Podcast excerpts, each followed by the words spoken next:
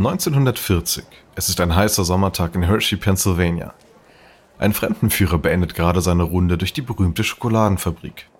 Danke für Ihr Kommen allerseits. Ich hoffe, Sie hatten Spaß und ich wünsche Ihnen einen guten Tag.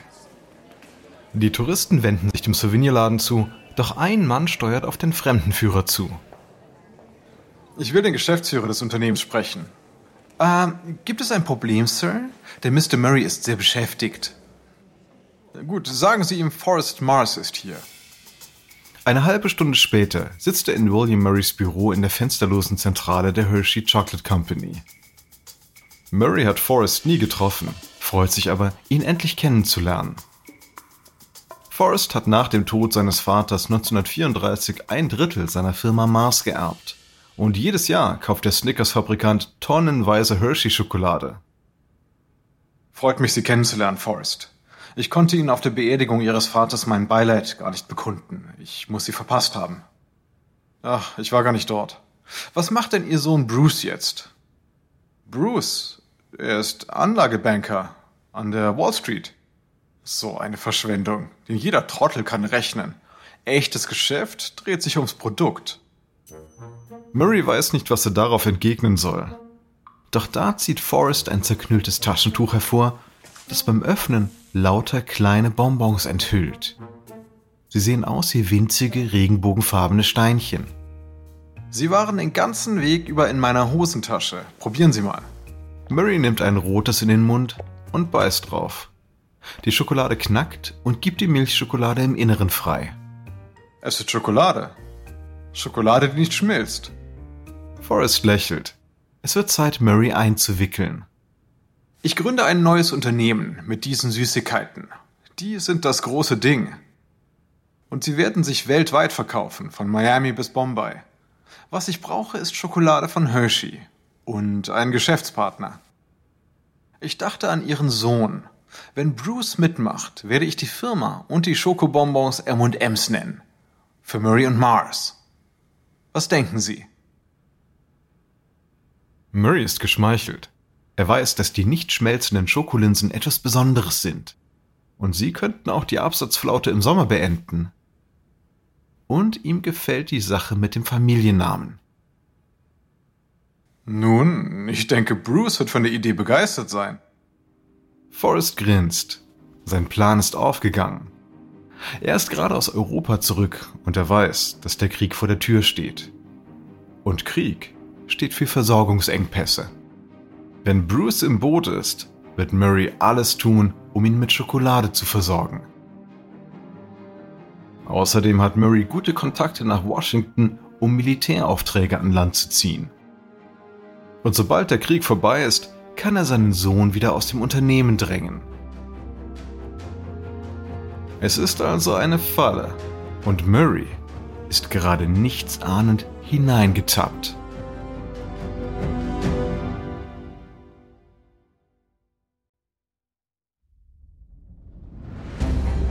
Ich bin Alexander Langer für Wandery und das ist Kampf der Unternehmen.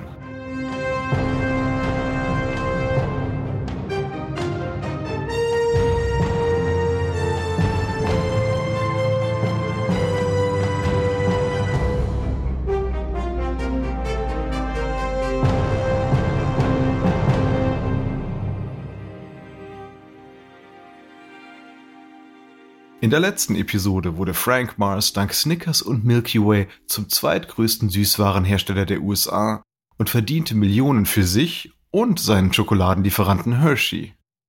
Doch jetzt ist die friedliche Koexistenz von Mars und Hershey bedroht. Frank Mars Sohn Forrest ist zurück aus England, wo er ein Süßwarenimperium aufgebaut hat. Mit im Gepäck hat er M&M's, eine neue Süßigkeit, die von den britischen Smarties inspiriert ist.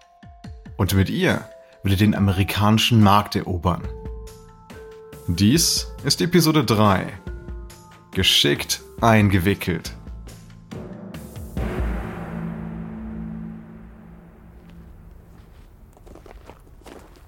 April 1945. Nördlich von München nähert sich eine Truppe US-Soldaten einem Komplex, der von einem Elektrozaun mit Stacheldraht umgeben ist. Eine beunruhigende Stille liegt über dem KZ Dachau. Die SS-Wachen sind größtenteils geflohen. Am Himmel sind keine Vögel zu sehen. Der Geruch des Todes und der Verwesung liegt in der Luft. Fliegen schwirren umher. Die Soldaten dringen mit erhobenen Gewehren vorwärts, bereit zu schießen. Ein junger Gefreiter aus Alabama flüstert seinem Kameraden zu. Ist das eines der Vernichtungslager? Weiß nicht. Bleib weiter wachsam. Der Trupp schreitet durch die Tore in den Innenhof. In dem Moment öffnet sich ganz langsam die Tür einer großen Holzbaracke. Die Soldaten fahren herum, die Gewehre auf die Tür gerichtet. Ein Mann erscheint mit erhobenen Händen. Der Gefreite traut seinen Augen nicht.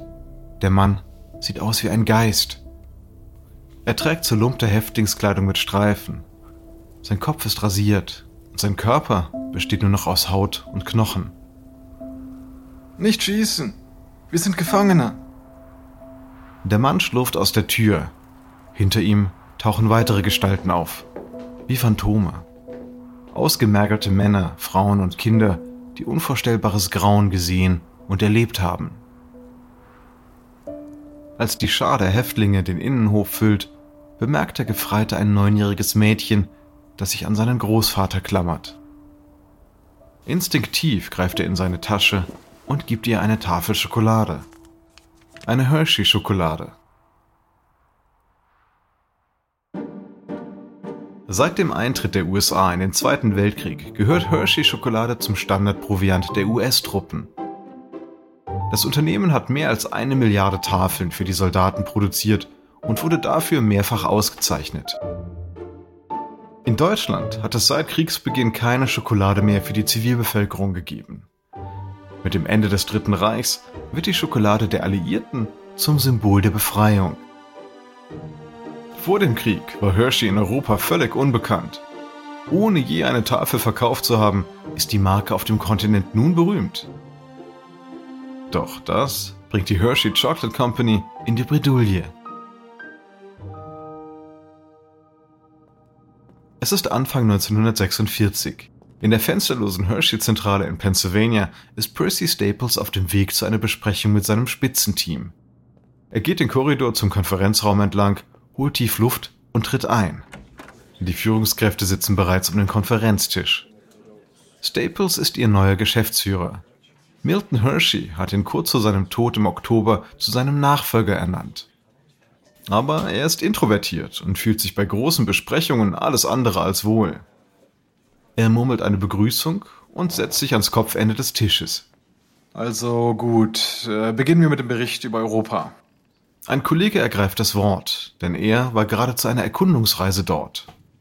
Das Potenzial ist enorm. Unsere Jungs haben ihre Schokolade dort geteilt. Jetzt ist die Nachfrage groß. Die ansässige Konkurrenz rappelt sich auch gerade erst auf und unterliegt der Rationierung. Wenn wir schnell sind, können wir Fuß fassen, bevor Nestlé und Cadbury wieder auf den Beinen sind. Der Vertriebschef kontert. Halt, halt, halt, Moment. Erst müssen wir die Nachfrage in Amerika bedienen können. Staples sieht zu, wie die Führungskräfte das Für und Wider diskutieren. Dann fällt die unvermeidliche Frage. Tja, was würde Milton tun? Im Raum wird es still. In letzter Zeit haben sie sich das oft gefragt, aber niemand weiß, wie der visionäre Gründer vorgehen würde. Die Frage bleibt unbeantwortet im Raum stehen. Das Team dreht sich zu Staples, um seine Meinung zu hören. Staples ist tief in Gedanken versunken. Seine größte Sorge gilt derzeit dem Kakaobohnenpreis. Denn seit Kriegsende hat er sich verdreifacht, was zu Gewinneinbußen geführt hat. Und Staples will auf gar keinen Fall die Gewinne gefährden, weil sie den größten Anteilseigner des Unternehmens finanzieren, nämlich die Hershey-Schule für Waisenjungen. Ähm, ja, Europa ist zu riskant. Wir sollten die Nachfrage hier bedienen und die Gewinne aufrechterhalten. Die Entscheidung ist gefallen. Hershey wird die Chance in Europa nicht ergreifen. Es ist eine Entscheidung, die das Unternehmen jahrzehntelang verfolgen wird. Aber während Hershey die Gelegenheit verpasst, lässt Forrest Mars sich nichts durch die Lappen gehen. Sommer 1949. Bruce Murray ist in der Toilette der M&M's-Zentrale in New York, New Jersey. Als er sich gerade die Hände wäscht, bemerkt er einen Zettel an der Tür. Es ist der Verkaufsbericht, den er Forrest Mars heute früh gegeben hat. Quer darüber prangt in leuchtend roter Schrift Versager. Seit er 1940 Forrests Geschäftspartner geworden ist, leitet er den Vertrieb von M&M's. Anfangs lief es gut. Er sicherte große Militäraufträge für die nicht schmelzenden Schokokugeln. Und die kleinen Bonbons waren bei US-Soldaten weltweit buchstäblich in aller Munde. Doch mit Kriegsende enden die Verträge und die Verkaufszahlen brechen ein. Als Reaktion darauf macht Forrest Murray das Leben zur Hölle. Monatelang hat Murray sich vor seinem Team erniedrigen lassen müssen. Aber dieser letzte Streich bringt das Fass zum Überlaufen. Er reißt den Zettel ab und stürmt aus der Toilette. Forrest steht am anderen Ende des Großraumbüros. Wutentbrannt prescht Murray vor und positioniert sich vor Forrest und dem ganzen Team. Was zur Hölle ist das denn? Mir gehören 20 Prozent der Firma. Es wird Zeit, dass du mir etwas Respekt zeigst hier. Forrest verengt die Augen. Tja, Bruce, aber Respekt muss man sich verdienen. Wenn du aufhörst, dich wie ein Versager zu benehmen, dann behandle ich dich auch so. Murray platzt der Kragen. Er stürzt sich auf Forrest. Die Angestellten sehen schockiert zu, wie die beiden Männer raufend zu Boden gehen. Zwei Manager ziehen sie auseinander. Murray reißt sich los und stürmt aus dem Büro. Forrest tupft sich mit einem Taschentuch das Blut von der Lippe und lächelt. Am nächsten Morgen stellt er Murray vor die Wahl. Geh auf die Straße, um den Geschäften M&M's zu verkaufen, oder steig aus. Und Murray steigt aus. Er wird nicht sein Leben damit verbringen, quer durchs Land zu reisen und für Forrest Schokolade zu verkaufen. Kurz danach verkauft Murray seine Firmenanteile an Forrest für eine Million Dollar. Forrest ist einerseits zufrieden, dass er Murray endlich los ist, andererseits muss er aber immer noch die sinkenden Verkaufszahlen aufhalten. Er versucht immer wieder die Marke wiederzubeleben. Er ändert die Verpackung, von Pappröhren zu Beuteln und lässt winzige M's auf die Linsen stempeln, um Nachahmer abzuwehren. Er nutzt die Marktforschung, um den idealen Farbmix für jede Tüte M&M's zu ermitteln. Und er erhöht den Druck auf sein Vertriebsteam. Doch nichts scheint zu funktionieren. Ratlos sucht er sich Hilfe von außen.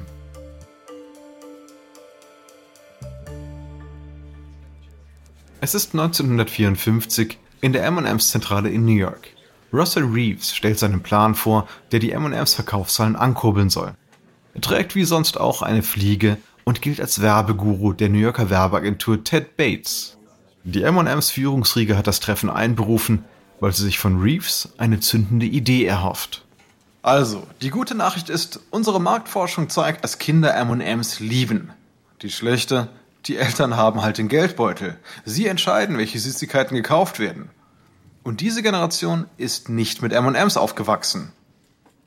Sie brauchen also eine Kampagne, die die Eltern überzeugt. Was schlagen Sie vor? Ihnen sagen, dass Sie sich bei M&Ms keine Sorgen mehr über Schokoladenflecken im Haus machen müssen. Unsere Idee für den Werbespruch lautet, Schmelzen im Mund, nicht in der Hand. Ein Lächeln breitet sich auf den Gesichtern der M&M's Führungskräfte aus, denn der Spruch ist perfekt. Bestärkt fährt Reese fort. Und diese Botschaft würden wir in eine Fernsehreklame mit animierten Figuren verpacken, um Kinder und Eltern zu erreichen. Wir dachten da an zwei Figuren, ein normaler Schokoladen M&M und einer basierend auf der neuen Variante, der mit Erdnuss. Forrest springt mit einem breiten Lächeln auf. Ja, das ist genau, was wir brauchen. So machen wir es. Kurz darauf, als die M&Ms mit Erdnusskernen in die Geschäfte kommen, läuft die Kampagne im Fernsehen. Ich bin ein Schoko-M&M mit Milchschokolade und einer bunten Zuckerglasur. Ich bin eine leckere Erdnuss. Was passiert mit mir? Ich bade in Milchschokolade und bekomme eine knackige Zuckerhülle. Halt Ausschau nach dem M. Probieren Sie M&M's mit Erdnuss oder pur. Nicht vergessen, M&M's schmelzen im Mund, nicht in der Hand. Die Kampagne schlägt sofort ein. Nach acht Jahren Flaute steigt die Nachfrage sprunghaft an. 1956 gehören M&M's zu den beliebtesten Süßigkeiten in Amerika mit einem Umsatz von 40 Millionen Dollar im Jahr. Und das reicht, um Hershey aufhorchen zu lassen.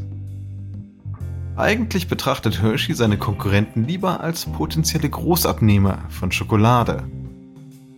Aber angesichts der Millionenumsätze fürchtet das Unternehmen etwas zu verpassen, wenn es nicht ein ähnliches Produkt herausbringt.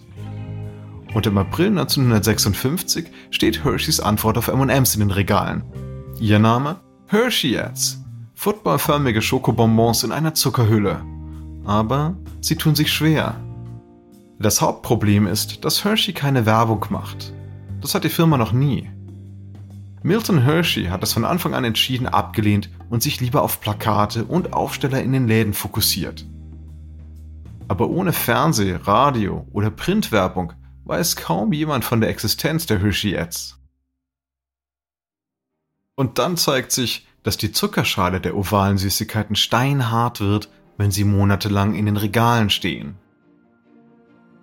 Während Hershey also den Aufschwung von M&M's nicht stoppen kann, hat Forrest bereits sein nächstes Ziel im Visier. Eines, das er seit fast 30 Jahren in die Finger kriegen will. Die alte Firma seines Vaters, Mars.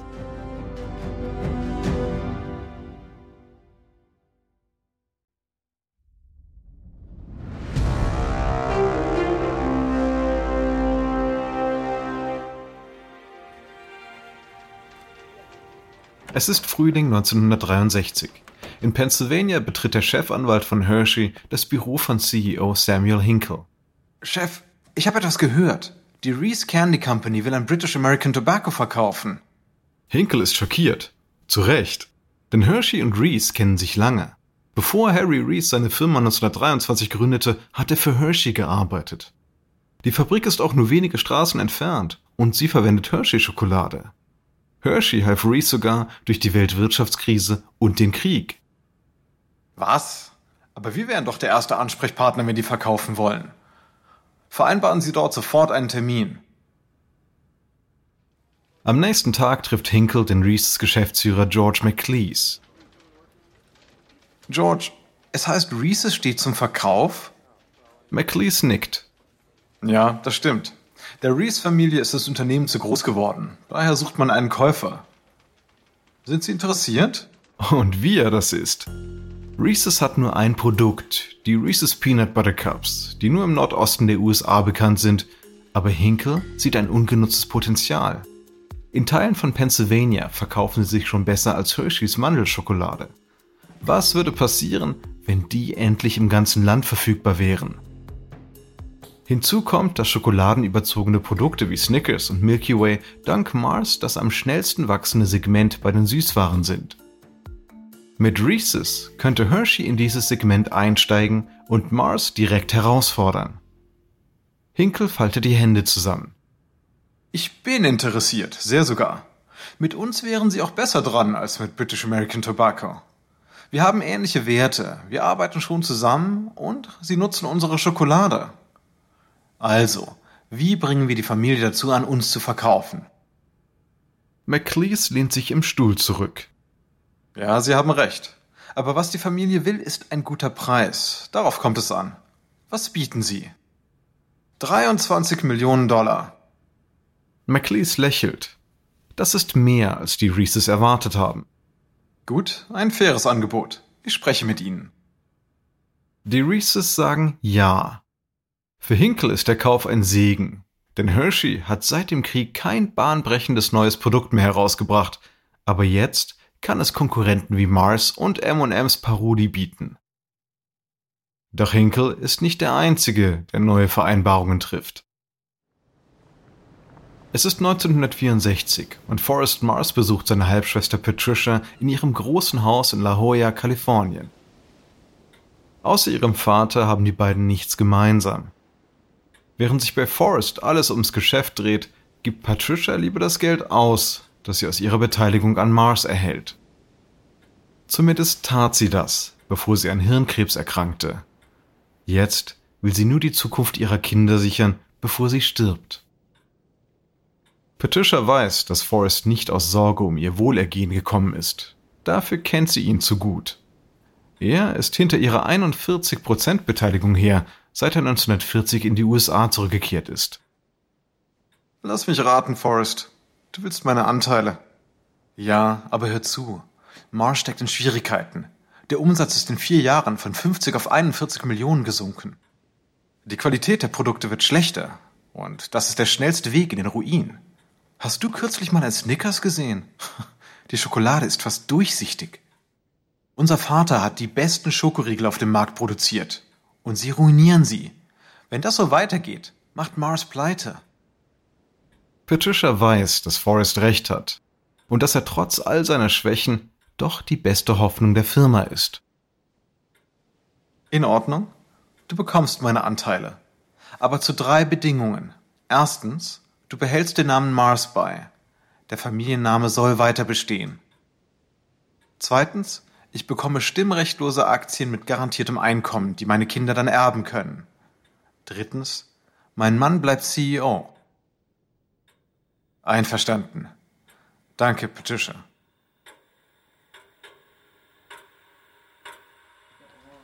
Dezember 1964 in Chicago.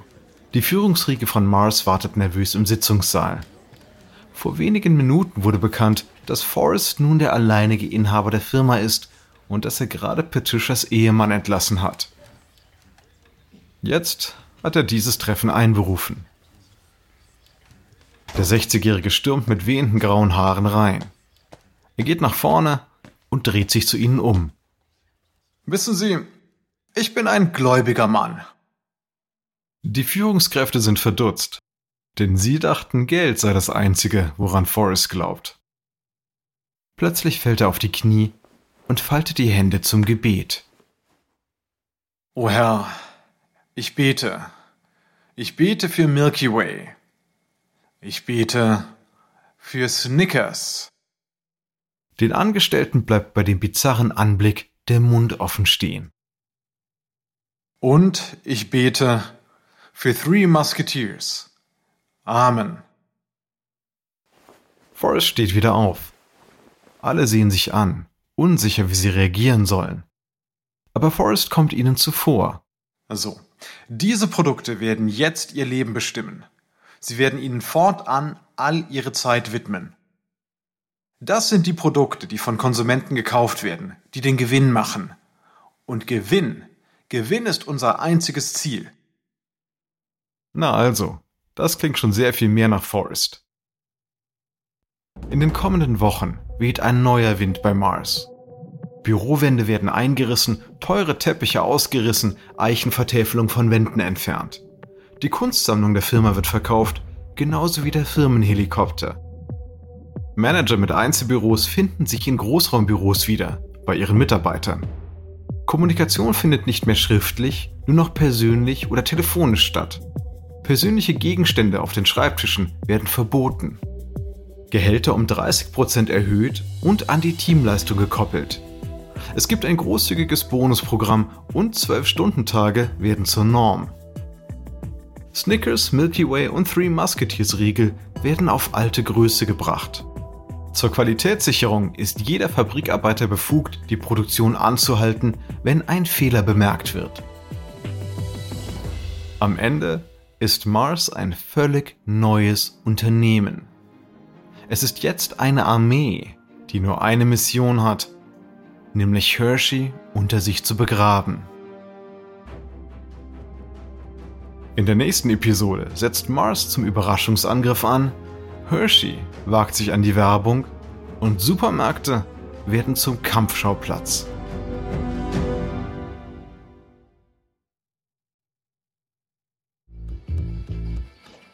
Das ist Kampf der Unternehmen von Wandery.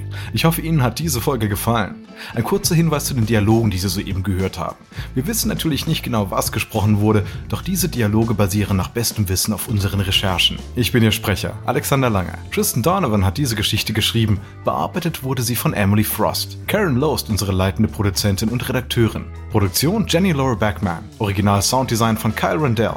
Emily Kunkel ist Produktionskoordinatorin, Jessica Radburn und Marshall Louis sind die ausführenden Produzenten. Erstellt von Anna Lopez für Wandery.